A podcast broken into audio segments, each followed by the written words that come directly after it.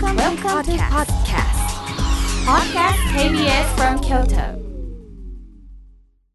隅田隆平の浜栗顧問の編令和5年2月15日放送分のポッドキャストとラジオクラウドです。隅田隆平の浜栗顧問の編。浜栗リスナーの皆さんお元気ですか？私が弁護士で俳優で文豪の隅田隆平です。今夜の花 今夜の浜栗ボーイはお久しぶりです。この方です。香川照江です。どうも。はい。そしてもう一方初登場になります。この方です。あ松尾健太郎と申します。あ、あ松尾健太郎さん、弁護士、はい。弁護士でございます。あらっしゃははい。い。というわけで、今夜のこの、お浜栗顧問の編は、はい。リーガルバラエティおの、お新機軸といいますかまあ今回きりになるかと思うんですけれども、えー、照江先生がうん。大阪弁護士会のはいはい。広報副委員長をなさってるんですよね。はい。今年やっておりますので。広報副委員長。はいで、それで、えー弁護士会で出してる雑誌があるんですよね。はい。月刊大阪弁護士会という。月刊大阪そのままの弁護士会。あの、月刊誌まあでも、迷いようがないですよ。な中身はね、もう、大阪弁護士が出てんねやなという、もう推認を働きますけれども、はいあの、その月刊大阪弁護士会の、うんお関東そう。のインタビュー。そうなんですよ。非常に重要な、あの関東のインタビュー、過去にひろ平平野啓一郎さんとか、塩田武さんもちろん、はいはいはいはい。文豪ですわ。文豪。文豪二人出てるし塩野義製薬の社長さんとか、サントリーの副会長とか、はい。ハイヒールりんごさん。あ、リンゴさんも出られてる。、はい。カーリングの女子のなんとか優子さんとかね。なんとかで失礼やで。ちょっとね不足しておりますけどもちゃんと、はいはい。じ情報収集してないけどすごいあのそうそうとある方がええ。インタビュー出てますので、そこに隅田さんに飾っていただこうと。あの、ぶっちゃけはい、誰かが出れなくなったと、小耳挟んでるんですけれども。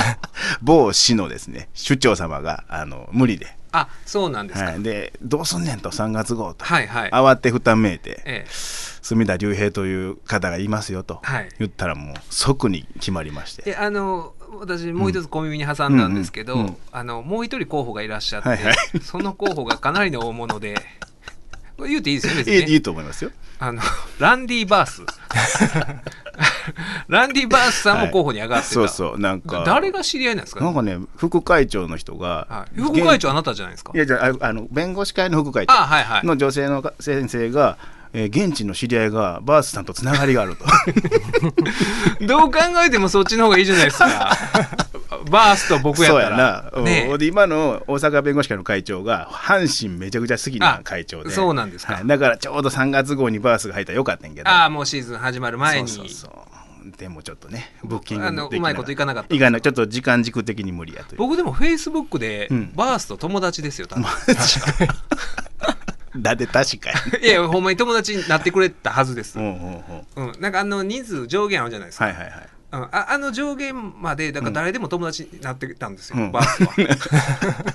そんな言い気楽に方なってくれてたから。うんあ僕なってるオープンはずですよ。な方やねだからね、うん。はいはいはいはい。それがなくてまあその皆さんで行こうってなったんです。すごいですね、まさか僕ね昭和60年21年ぶりに阪神タイガースが優勝した時小学校3年生9歳でしたけれどもまさか自分が バースと設定。40年後ぐらいにねバースをバースと設定っていうのがねねそんな日が訪れるなんて、私の人生に。いやありがたいです。で照江先生がその広報委員のお他の人に、はいまあはいお声かけなさって、はい。誰か一緒にこのほんでねこの番組のもう収録内でインタビューしてしまおうじゃないかと。そう。でまあいい経験になるでしょ？広報員にとってもこれインタビューここでできたら。ほんで募集したけれども、はい。誰も手挙げず。手上げ虚空に響きこそっと DM くれ。あ唯一手を挙げてくださったのが松尾このさん松尾弁護士でございます、あー松尾さんは、えー、照井先生が55期司法修習はい。55期、はい。私が61期。でいつも出てるカミソリ負け弁護士軍団が私の同期61期、松尾先生は？あの僕は67期になります。67期。って、あだ大体同じぐらい間隔が離れてるわけですよね。あの6年ずつはいはい、ね照江先生から。ははい。い。ただあの年齢は正直、あの40期代初めの 申し訳ない。初対面で、はい。初対面でそうなんですよ。恐縮なんですがはい。ちょっと、まあ、新人の頃からままあまあベテランみたいな感じで。いやそうですよ。よね、渋い感じやね。うん。うん。なんか先輩弁護士と一緒に行っても、はい。なんかこっちの方ばっか見てるとか。いやそうですよね。安心感がね。安心感がはい。はいベテラン感が。ベテラン感があって、ね。あじゃあ、あのー結構、お私と一緒でうん。弁護士になった時、うん。まあ相当年を召されて、ものすごいですか年を 人の時 えらい口は自分の時はさらっといくいのにね。やいやいやちょっとあのは初対面ねそんないじってんかどうか。いじってんかなと思いつつ、うん。なるほどね。大丈夫です。だ大丈夫ありがとうございます。まあまあまあ、何歳で登録なさったあんですか？のー墨田先生とあの一つ下になります。45歳になります。あ45歳で、はい。45歳で67期、お得意なやつ。67期？僕46歳で61期。お？遅いぞ。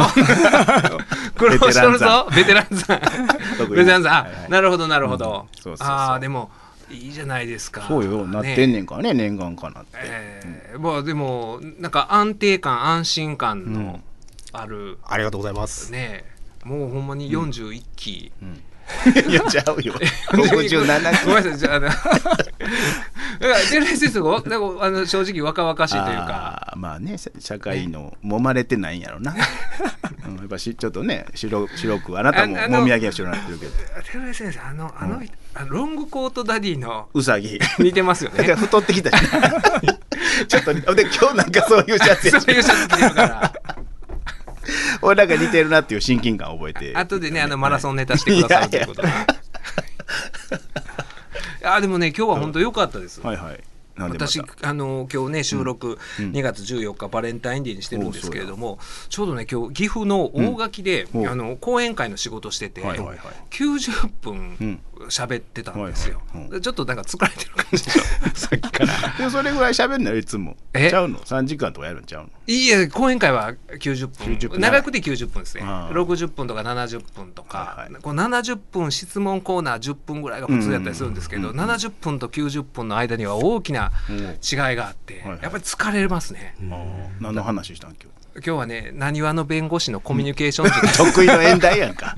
何回もやっとるやん。いやでもねこれがね あの難しいんですよ。このうん。コロナ禍でうん。講演仕事がなくなっててまた再開しだしててうん。うん。なかなか感覚つかめなくて。あそっか。久しぶりや。90分結構ね CM も入らへんし曲流すわけにもいかへんしなかなか。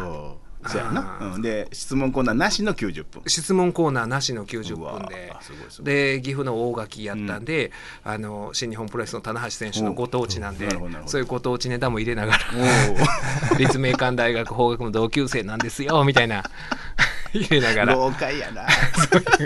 ちゃんと分かってんな。やっぱりそういうね、うんちょっとね。うん。ご当地ネタつかみで話をしてはいはいっていうことをやったりして、結構疲れてて、うん。で2週前の収録の時も、うん。あのね兵庫県のああるところで講演してて、うん。で90分それも90分バージョンやったんですよ、はいはいはい。でもうヘロヘロで、うんうん。うわしんどいな思って、収録のゲストがあのチャップリン研究家の大野さんで助かった。めちゃくちゃおもろかったなあれも。もう縦板に水でうん。ちょっとテーマ与えたら一気にもう30分ぐらい喋ってくれるから。なんかあるやろ。えちょっと。勝手に喋る。いや、ほんまにあの、モダンタイム、っていうともうモダンタイムスの話を30分、モダ、モダぐらいでも、モダンタイムスの話始めてくれるからおうお、ね、独裁、言うたらもう独裁者の話、やってくれるから、すごかったわ。ずいぶん助かりましたね。うん。博覧狂気というかええ。すごい今日もだからちょっとお二人に振りますんで、キッドとか。いや無理無理。ライムライトとかやったらその話を立て板に水でやっていただければと思うんですけれども、なんかあのね、えー、照江先生お久しぶりやったんで待望論が出てたみたいでい。えーいただいておりますよ。墨田先生照江先生こんばんはということでラジオネームポッポさんからいただきました。照江先生照江先生はお久しぶりです、はい。先月でしたか、うん。ご出演に関してフライングがあり残念でしたが、あね、出てくださる予定やったんだけれども、あの横山さんそうそう。RCC の、はいはい。が急遽ゲストで来られてえーね、収録したことがちゃんあったんで。とお断りがあったのに僕が忘れてねついついツイートしちゃったっていうねああそうですよね。そうそうそう。あのそう LINE してたのにそうそう。あのあの急遽来られることになったんで、ごめんなさいお願いしてた方がいいとか言ってたのに、ねうん。だからあれあのそれ無視して無視してまたあの横山なんか出させへんぞみたいな感じなのかなって思ったんそんなですよ。わけないねそういう。ポカッとしててあねはいはい。た。まにありますね、うん LINE でうん。読み飛ばすことが、ててはい、ようやくのご出演嬉しい限りです、本業にお忙しいとのこと近況をお聞かせいただければと思います、またお留守の間のカミソリ負け弁護士軍団の愛の手の評価もお聞きしたいなんでそんな厳しいこと言うの？えーだからあのずいぶんね遠ざかってらっしゃったんで、うん。私との不仲説とかあの心ないリスナーから。全く LINE けえへんようになったもんな嫌われてんのかなって思ってたよそんなん思ってたんですか。なんかあんのかなっていう。あの、ほんまにね、フミヤと高木みたいな、A ちゃんとジョニー大倉とか、そういう、古くは、ね。そういう不仲説も流れてたんですけど、いや、でもね、私、その弁護士業務の方では、うん。ちょっと自分ができない事件とかをうん。照江先生お願いしたいとかっていう、ね。そういう交流はありましたはいはい、うん。ちょっとだからね、照江先生がうん。弁護士会で要職に就くみたいなうん。うん。ことを盛んに言うてはったから、そうやねね気遣ってたよね。あだからそう、匂わせがね、うんうん。匂わせが過ぎたから。でまた1年遅れるみたいな。いやそうなんですよ。だからそのずーっと出てて急に出んくなったら、まあテルエロスがね、はいはいはい。うん、うん。なんもないよそんな。まあなんもないと思うんですけど。だからそういうことを考慮して、はいはちょっとずつフェードアウトとか思ってたら、その養殖につくのが1年伸びたとかそうそう。うん。ね、ほんで久しぶりに会ったらウサギみたいに、うさぎみたいな風貌に、ね。ね、なってらっしゃったんですけれども、はいはい。えどうでしたか？その、お留守の間のカミソリ負け弁護士軍これあの松尾先生に説明しますと、そういう、はい。あの普段は私の同期の61期のカミソリ負け弁護士軍団っていう。仲良しね。はい。あの、だからそういうあのね分かる通り、ん。あまりこの番組でも得ないです。はっきり言うて ほんまに。なだから実名出てへんねんからな、俺もな。ああそうですね。テルエ名義で、あるいはウサギ名義で。いや良かったですよ。あのその愛愛の手をねどうこう言ってるけどもうやっぱ2人盤石のというか田中先生も含めて。ああ、うん面白い聞いてたら、もう上からですね、うん。まあ、以前はちょっとねあのちょっとなんか重複してんなとかね。ああなるほど。もうちょっとスパッと今のはいけたんちゃうかとかあったけど最近はもう何のあ高評価。高評価おおむね高評価ということで。全然いいと思います。ははい、で今夜あの松尾先生もデビューということで。これからまたお声かけさせてもらいますね。これをきっかけに。入ってきてや。はい、わかりました。僕の背中見て入ってきてなえもともとなんかあの照江先生に聞いたんですけれども、なんか制作会社のあ、そうです。AD をなさってたんですもう本当一瞬だけなんですけど。も。あそうなんですか、はい。関西で。あの東京まあもともとは関西も本社にする会社なんですけど、はい。はい。あの東京にも支社がありましへて、ー。はい。そちら誰で。か誰かの。もうダウンタウンさんが好きすぎてですね、はい。あほのダウンタウンさんの番組がやりたいっていうことだけをお目標にはい。やってはい。制作会社入りまして、うん。あの松本慎介とダウンタウンデラックスっていう番組のこうやってる会社に入りまして、もうそれも担当できて、おすげえ。でもね松本慎介とかやってた時代ってかなり前ですよね、なんであの、はい、僕40あの1期なんで。見た目はね。それに乗らんでええねそうかそうかあギリギリそうか。そうだから2002年ぐらいに、はい、あの仕事してると思います。あなんあで古いのは古いんです。あ、えー松新とか担当なさってたんですかそうなんですよ、そうなんあれ。東京収録ですよね。あ、そうです、そうです。うん。へえじゃああの読売テレビ系列の制作会社。あ、おっしゃる通りで、あはい。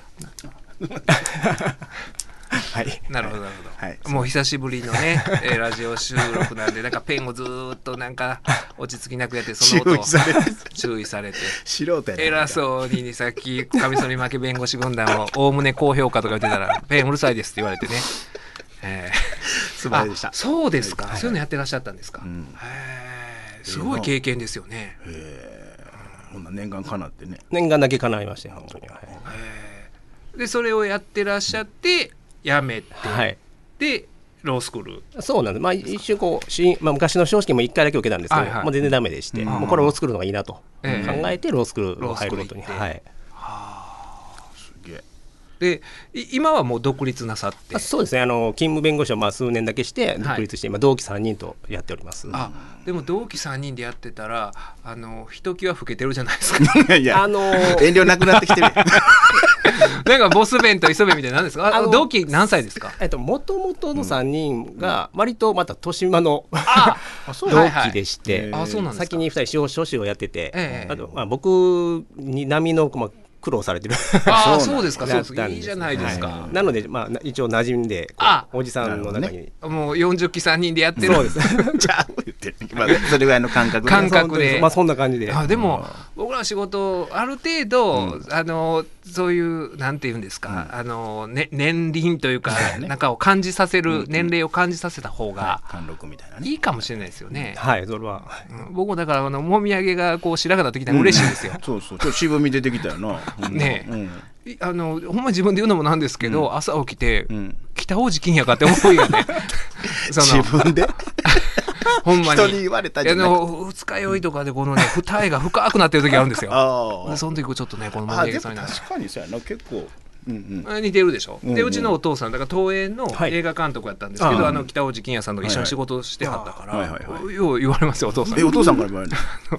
りゅうちゃん すごいな金也ちゃんに似てきたな。な監督の目ももうもうそうですす。ごいな。えーぐらいの話なんですけども、もうほんま今日はね自由にお話しいただいて、あダウンタウンがすごいな。それはね同世代ですもん、言ったらうんうんそうね45だったら一つ下やったら。一番。ね。うん輝いた時やな。そうですね。はい、あだからそうやったらあの伝説の漫才とかも課金してご覧になられましまあ、た、そういうのにはおおかけはかけないんですけども。なんちゅう 今は追っかけてない。はいお金はかけないんですけど。も、うん。おお金はかけない。お金はかけないんですけど。ななんでもただで、まあできればそういうとこを。あはい。なるほどなるほど、うん、そういいことですよそういう、うん、やっぱり合理合理性というかそういうの大事だと思います。あいい感じじゃないですか、大阪弁護士会オピニオンスライスのコーナーです、えー今日は隅田隆平さんにお話を伺っていきたいと思うんですけどよろしいですか？えこれ何万字？字数何字、はい、はいえっと1万字ぐらいで。1万字ぐらいで。はお願しま OK です。はいありがとうございます。何でも聞いて。はい。はい。今日はあの指揮者である隅田さんにですね、はい。弁護士としてメディア出演することの意義であるとか、うん結構出てるからね。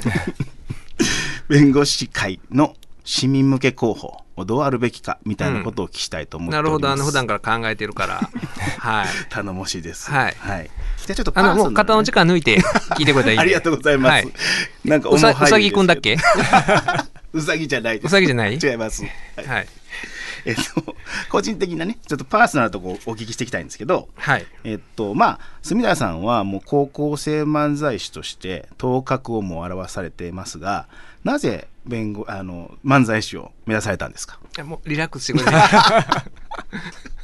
ナチュラルに噛んでますね松尾さんに聞いこてもらわなくて大丈夫？大丈夫？そうやね。ちょっとこうなってきたけども。はいお願いします。あもうそういうとこからですか、はい私の経歴からっていうことですか、難しいですね。その、うん。僕も今まで、いろいろ適当に答えてきたんでちょっと今日はほんまにあの はいはい。全部ちゃんと本当のことを答えようかなと、思いますね。はいはいまま漫才師目指したとかいうのも、うん。でも高校生の17とかの時なんで、うんうん。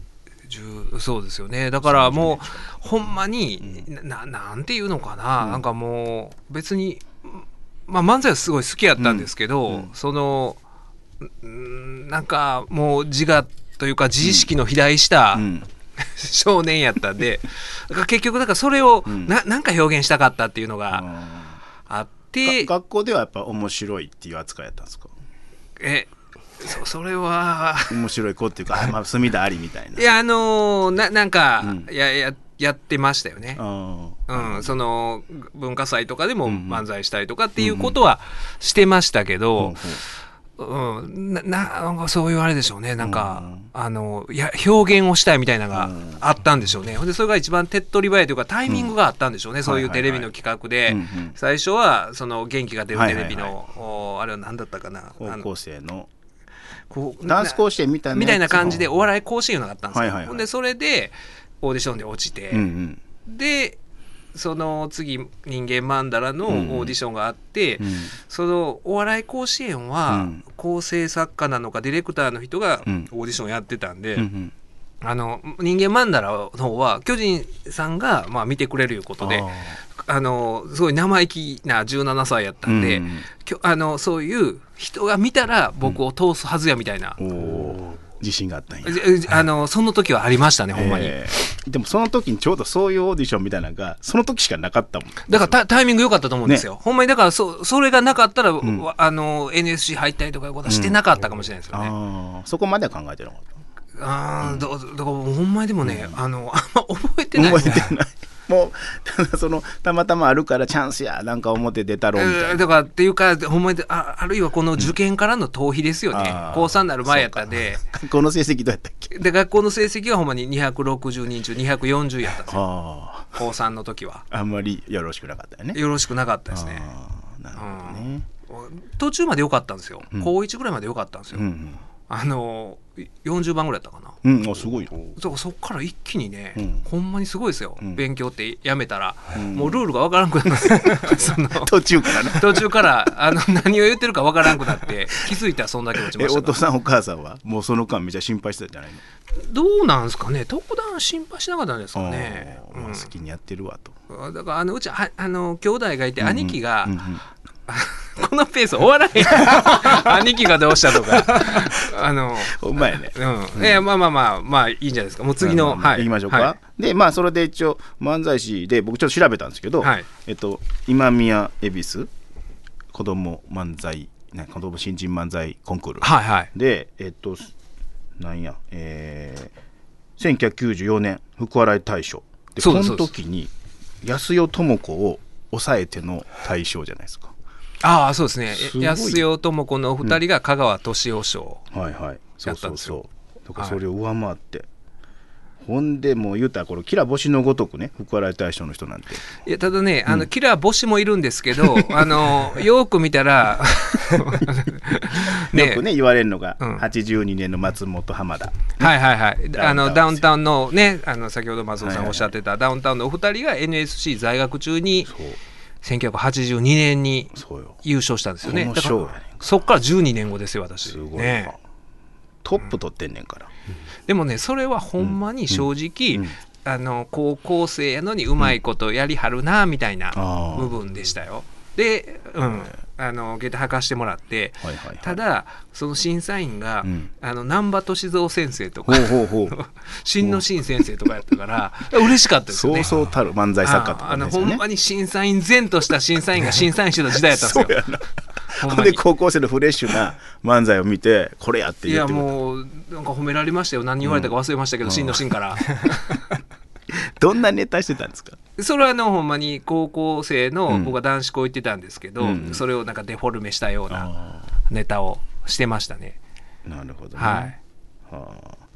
えっとでまあそうやってそこまで行って一回極めるというかね、巨人師匠のお弟子さんにもなれたわけですよね。いやそうですね。で我々の道を歩み始めてでもすぐ辞めちゃったんですよね。やめました。1年ぐらいでやめましたね、ね。その弟子入ってからは。でそれでどうすることになったんですか？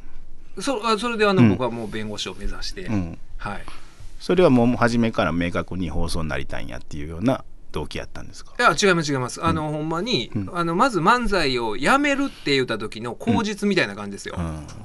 あのそういう番組とかでも、おなんかぼ僕らのコンビの企画みたいなのがあったんですよ、ミニコーナーみたいなのも、はいああのその弟子入りした後もあったりしたで,、うんであのなんかね安易にやめれるん。雰囲気はなくて、そのまた別の理由をでっち上げなあかんみたいな感じではあったんで、はいはい。で大学立命館大学法学部に一芸入試で入って席があったんで、はいはいで今から考えたらその放送を志した理由とかってうん。うんうん明確なんがあるわけじゃなくて、ほんまにそのでっち上げた理由とともに、うん。あの僕が大学入ってほとんど通わずに、うん。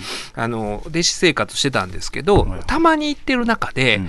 あのあだから入学式は行ったのか。ほんで入学式に喋った、うん。テレビ出てたんで声かけてもらった、えー上田君、うん。赤星君で 能田君っていうはいはい。この3人だけの友達で仲良かったんですよ。うんうん。でそのお中の一人の上田君が最初から立命館大学のエクステンションセンターで、うん。その司法試験目指して勉強してたんですよ。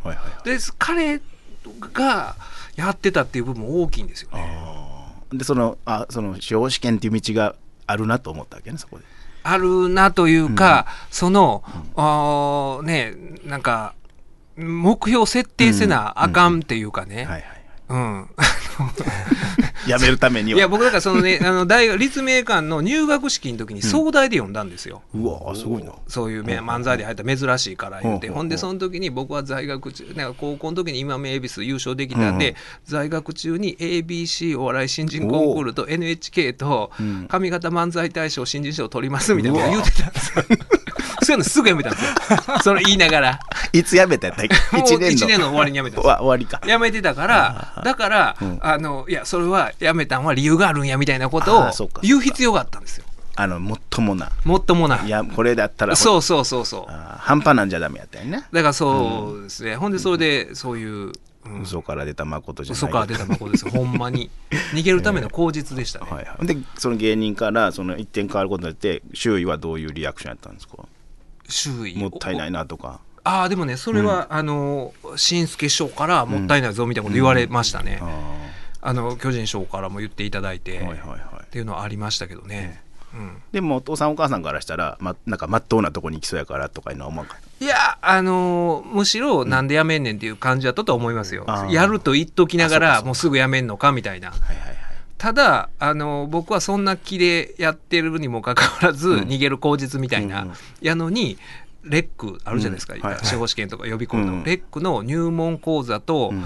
お論文基礎力完成講座と、うん。択一基礎力完成講座とえ A C 型答練 B 型答練 A 型答練とか全部のセット、結構なお金ですよ、はいはいそれ40万をあまとめた方がまあセット料金安なるっていうのはあったんですけど、うん。はいはいすぐ出してくれましたけどね、えだからあれは甘いですよねうちの親。僕やったら出さへんかなともうもうちょっと。いやもうそのそのいや出してくれんねや思いましたもんいねやそのやっぱりこのほのぼのさんってよく言われるお父さんに。言ってるけど、はいはいはい。そのなんか家族全体がふわっとしてる愛情を感じるよね。まあでも僕も、いあの親だったら、うんい今の立場で出すかもしれないですけどね、でもなんかあのまあ半信半疑だと思いますよ、言うとるからまあしゃあないなぐらいの感じだったと思いますけど、なるほど。で、えっと、まあ、ちょっと長く 時間をかかったけども、はい。合格されたわけですよね。で、そこから弁護士として、まあ、登録、ちょっとはしょりますけど、はい。弁護士登録後、もうすぐにあのラジオのオーディションはいはい。で、でもう仕事入るやいない、いきなりラジオの仕事をしてるんですけど、これどうしてまた受けようって思ったんですか、こういうオーディション。に日本放送の、うん。これは本当にあのあの僕 TBS のポッドキャストを聞いてたんですよ、うんそれは水道橋博士さんがよくブログで、あの TBS のポッドキャストのことを書いてたからその影響で聞いてて、であ日本放送でもなんかやってないかな思ってホームページ見た時にちょうどそのタイミングで「オールナイトニッポンの」あのパーソナリティオーディションをやってたんですよ。はいはいはい。でああこれはあのだからその時もね、うん。僕その人間漫談の時もそうなんですけど、うんうん。根拠なくなんか俺を呼んでると思った瞬間が 若い頃はいくつかあったんですよ。もう今一切ないですねそういう俺を呼んでるみたいな感覚。でもも、すごいチャンスに、あれやな、恵まれてますそそれもねなんかね僕人間漫談も毎週見てたわけじゃないんですよ。はいはいはいで別に日本放送のホームページなんてほとんど見たこともなかったんですよ、だからそれはほんまに運が良かったんでしょうね。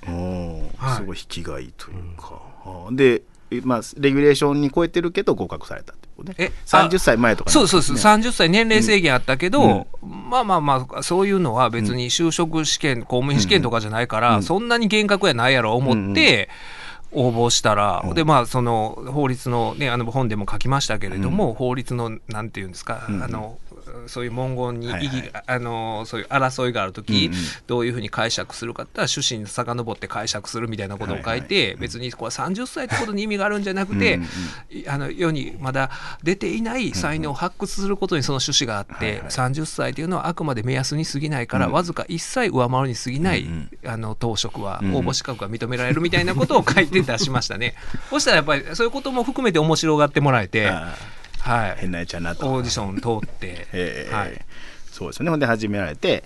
でまあその言うても東京の深夜放送じゃないですか、はい、でその MC 時代に苦労されたこととか、まあ、逆に良かったこととか思い出みたいなもんがあればお聞きしたいんですが。苦労は特段ないですね。別にね。苦労したことなんてなかったな今聞いたらめっちゃ早口やし声が若いですよあねほんで、うん。あれですねその、あの話すことを準備して、うん。全部、はあ。全部書き出していってました。は僕あの準備書面って呼んでたんですけど、その僕らが裁判所に提出する準備書面とは違って逆にむしろほんまに準備書面時期通り準備書面で話すことを一言一句書き出してやってたんですよ、途中まで。なるほど。はい、ほんでそれでもう途中から変わった、うんあのーディレクターがもうそれやめませんか？みたいな話になってで、あのー民謡にしたんですけど、うん。今でもう何も見今すごいもんな。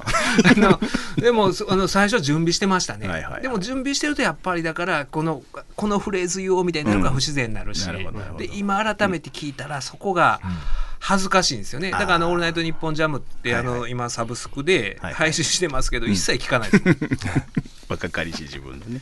うん。でも良かったことは本当に多いですよ、そのはい。だからその時の、おそういうふうに日本放送の「オールナイトニッポン R2 部でやったから、うん。あのちょうど僕がやりだしたタイミングでその、誠のサイキック青年団が終わって、はいはい。で終わるタイミングで僕は二十何年き21年聞いてたから、うん。はいはい。番組宛てに手紙を出したんですけど、うん。それはそのラジオをやってなかったらん。送らなかったと思うんですよ、だから自己紹介ができたんですよ。なるほどなるほど。僕はずっと20年聞いてて、今こういうラジオ番組やってます、ん。でその思い入れをずっと、うん。おでオーディションでもそういう話をしたとか、はいはい。ことを書いて十何枚あの手紙書いて送ったんで。でそれがあって誠さんと竹内先生と知り合ってで今この番組で、ね、真夏のサイキックミーティング真冬のサイキックミーティングやられてるのはあの時の,、あの自己紹介の手紙があったからやから、ラジオ始めてから関わったの？そうなんか大学時代から知ってんのかな知らない知らない。知そらない全く知らない。あのもう、はいただ聞いてるだけのリスナーやったんで、へーメールも送ったことないしはがきも送ったことないしただもう終わるってなっていてもなるほどだってもいられんくなって番組宛てに送って。ででそれあの日本放送で今そういう「オールナイトニッポン」やってますみたいなうんことを言ったら、ね呼んでくれるやろうと思って。はあ。それにしてはすごい。ほんでまあむちゃくちゃ仲良くなってるもんね今だからもうそそのほんまに手紙がきっかけなんでだからそれはそういう一歩踏み出せたのはやってたからだと思うんで、でねそのさっき言ってた新日本プロレスの棚橋選手とも10年ぶりにその番組の中で再会できたりしたんで、はいはいよかったですよね。うんでそうそう。だからそれでいくと、あのこのねはいはい。なかなかこのインタビューの途中で僕はメール読むっていうのもおかしいと思うんですけど多角的ですね。ラジオネームダッキーからいただいたんですけど、はいはいうん。過去の「オールナイトニッポン」を配信しているサブスクアプリ、ん。ANN ジャムに墨田先生の「オールナイトニッポン R」も含まれていますがへえ。先日配信されたあ、これこれダッキーは27歳なんですけど、うん。先日配信された2009年11月14日放送分にて、当時高校受験を控えていた中学3年生の少年が電話出演をしていました、その正体というのは自分なのですがまさかアナログ機器で流れていた放送が14年の月日を経てデジタル配信されるとは思ってもいませんでした、うん。当時塾から帰宅して親にバレないよう布団に、えー包まりながら墨田先生と話したひとときを思い出した次第でありますと、はいはいだからこういうことがあるからん。いいっすよね、っていうことを言うために今。十何年かそうそうそう。はあ。でも社会人になってんねん社会人になって。ほんでそのねこの時聞いてて大学生やった人が労働新聞の編集者になって、おう。そこで僕は後連載して本にもなったんでな。んかそういう人と関われたのはなすごいね。密な、ね。だってや配信してる人とリスナーっていう関係やけどそこからすごい密な関係になってるね。いやそうですよね。でその時に取材に来てくれたあの森重さん、うん。読売新聞の記者ほが後に本出した時にそれをね、あの書評のコーナーで取り上げてくれたりとかっていうよね。すごい縁があるねいろんな人と。いや僕はだからだからそ,、そのでそうそのディレクターともまあ家族ぐるみの付き合い、青木さんとしてて。だから青木さんの奥さんと、ううんちの妻のお姉さんが一緒に遊びに行ってますからね、今。すごいな。東京で。あご飯食べに行ったりとか。すごいね、そういうご縁やねやっぱねあそういうことがいい今の青木さんの奥さんとの話は絶対使ってくださいよ。たこといやいや使うけどいや、使わんといてくださいよ。原則いやそんな、そんなもう、な、わけわからんでしょ、そんな話。こういう名詞出過ぎて誰やねんっていう。下にとがきいっぱい入れないはいはいはい。はい、はい、すみません、ありがとうございます。で、まあ、今ちょっと、お基本的に今、住田さん出てるラジオっていうのは、もう冠ラジオっていうか、このはい。ハマグリ顧問の辺もそうですけど、まあ、メイン MC として出られてて、住田さんにとってね、ラジオの魅力というか、自分がやってみてて、ラジオってこういうとこがいいんだよっていう。これもよう聞かれて、うん。なんかその場その場で適当に。言うなってそれ いや言うてるまあけど、ご自身にとってってことだけどね、まあ。うーんなんなんなのかな、あーななんかね、うん、よう言ってんのは、その人格的接触を図れる媒体やとか言うてるけど必ずしもそうじゃないし そんなもんやないですかね。そんな。うん。喋、んのがものすごいやっぱ得意やん。このストーリーテラーといいうか。やーでもねそれもねやっぱりね、あのー10年ぐらい前が一番よう喋れましたね。それ思いますよほんまに。もうなんぼでもガー出てくるなんぼでもというかね固有名詞忘れますわ、ああほんまに。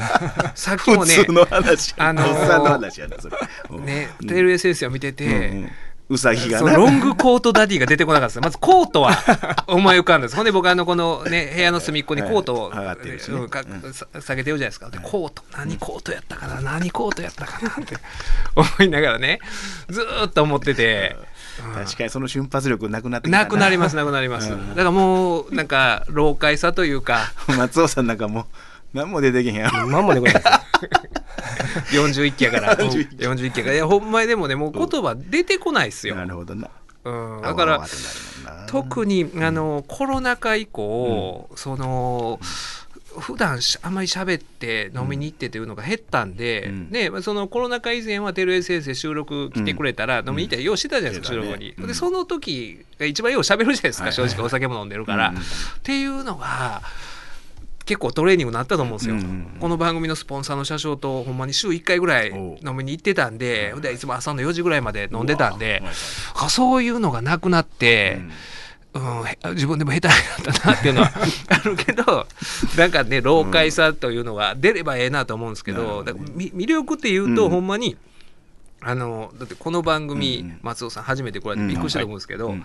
スタッフが一人じゃないですか。すごいですね。その一人なんですよ。ディレクター一人とパーソナリティ一人でやってるから,、だからそれはでもいいいいですよ。それが。世界に出てんねんもんなほんでな。みんな聞いていやだからそうなんですよ。でだからやっぱあのなんであのだからラジオ単体で考えると、うん。難しいんですけどなんか他のメディアと比較したら、二人でやってるテレビなんかまずないじゃないですか。はいはいはい。でた例えばテレビ出たらいっぱいスタッフがいるから、そう気を使うじゃないですか。自分が思ってることあっても、うん。なんか言うことによってこの人らに迷惑かけたらあかんなとか、うん。僕はあの意外と常識人やから、うん。そういうふうに思うわけですよ。自分が出入りの業者の自分が好きなことを言って誰かに迷惑かけたらあかんなとか、はいこの番組やったらほんまに極端な話迷惑かかんのあの僕と佐山さんだけで で佐山さんが、まあ、仕事なくなったとしても、はいまあその時間空くからまた別の仕事入るわけじゃないですか。ね。うん、でで正直この仕事もそんなに、まあ、聞いてないけどあの、まあ、私も含めて大体わかるじゃないですか、はい。あ僕がこんだけやからみたいなね、はいはいはい。うん、だから、うん、2人の問題やから、はい。はいだから結構自由度高く喋れるっていうのは。何のチェックも、まあ、ある種2人だけのチェックやもんね、まあいやだからそうなんですよ、最低限あの前ね、えー道場の影山先生来てもらった時に、エルピス話になった時に、ほんまにあのこの番組であれば、エルピスみたいに勝手に、その長澤まさみがね、オリジナルの自分で作った VTR をこう、ね、流したりとか、生放送でできる余地がある、はいはい。うん、それがラジオなんで。自由がある認められてるっていうかね、うん、だって2人でやってますからね。うん。それはみ、まあ、特にまた弁護士パーソナリティっても特殊やし。ああこんな形で番組やったら誰もいない。まあまあ、ただでもね、だからべ弁護士がやってるとか意識は自分ではあんまりないんですけどね、うんから僕はなんか弁護士っていうのは、その、ん。竹内義和先生の竹内先生の先生みたいなもんで、そういうもんみたい。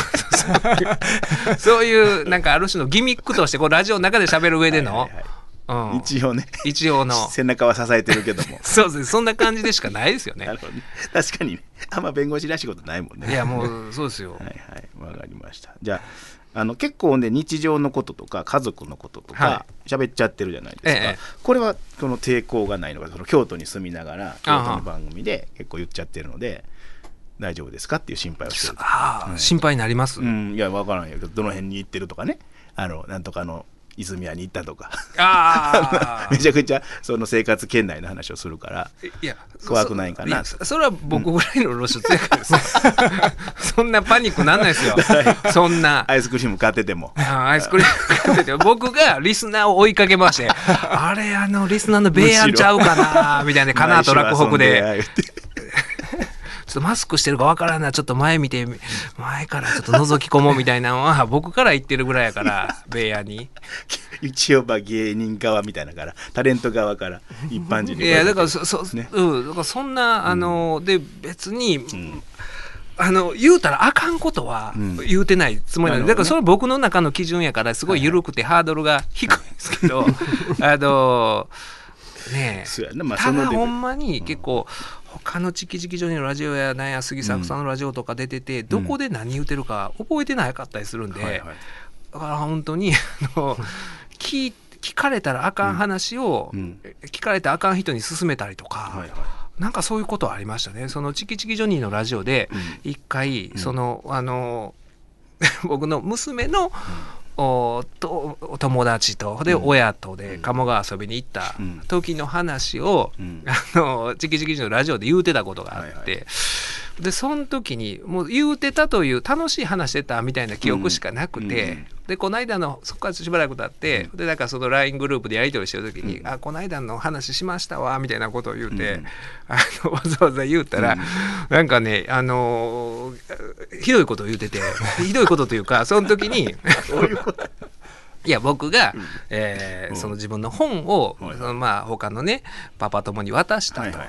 渡してその鴨川遊びに行って、うん。で次の日うん。にアマゾン見たら、うん。今までなかった1の評価が増えてた。と あの2人のどっちかやみたいな話を 言うてたらそれそれを言うてること忘れて 聞いてあの時この間のことラジオで喋りましたわとか言うててほしたら返事が来てうん「私じゃないですよ」その辺がいやだからどこで何言うたか覚えてなかったりとかするんですよ。なるほどね。ほんまに。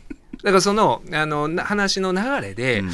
例えば、えー前相原さんとうん。孫さんが来られた時に、そのあもう今でも孫さんも相原さんも、うん。まああのね綺麗な女性がいたら好きあらばと思ってるみたいな流れになった時に、はいはい。まあ私もそうですって言うじゃないですか。はいはいで言うたことを覚えてなくて、その家族でドライブとか行ってる時に、うんあのこの間孫さんと相原さん来てくれてんやろって、あ聞こうか言って、で再生してからあれこの話の流れとか思い出すんですよ。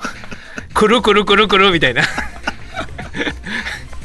それはありますけどね、うん、まあまあまあそんな話してなかった。あ抵抗はない今の全部残してくださいねその月刊大阪隅田隆平の「はまぐり顧問の編」令和5年2月15日放送分のポッドキャストとラジオクラウドでした。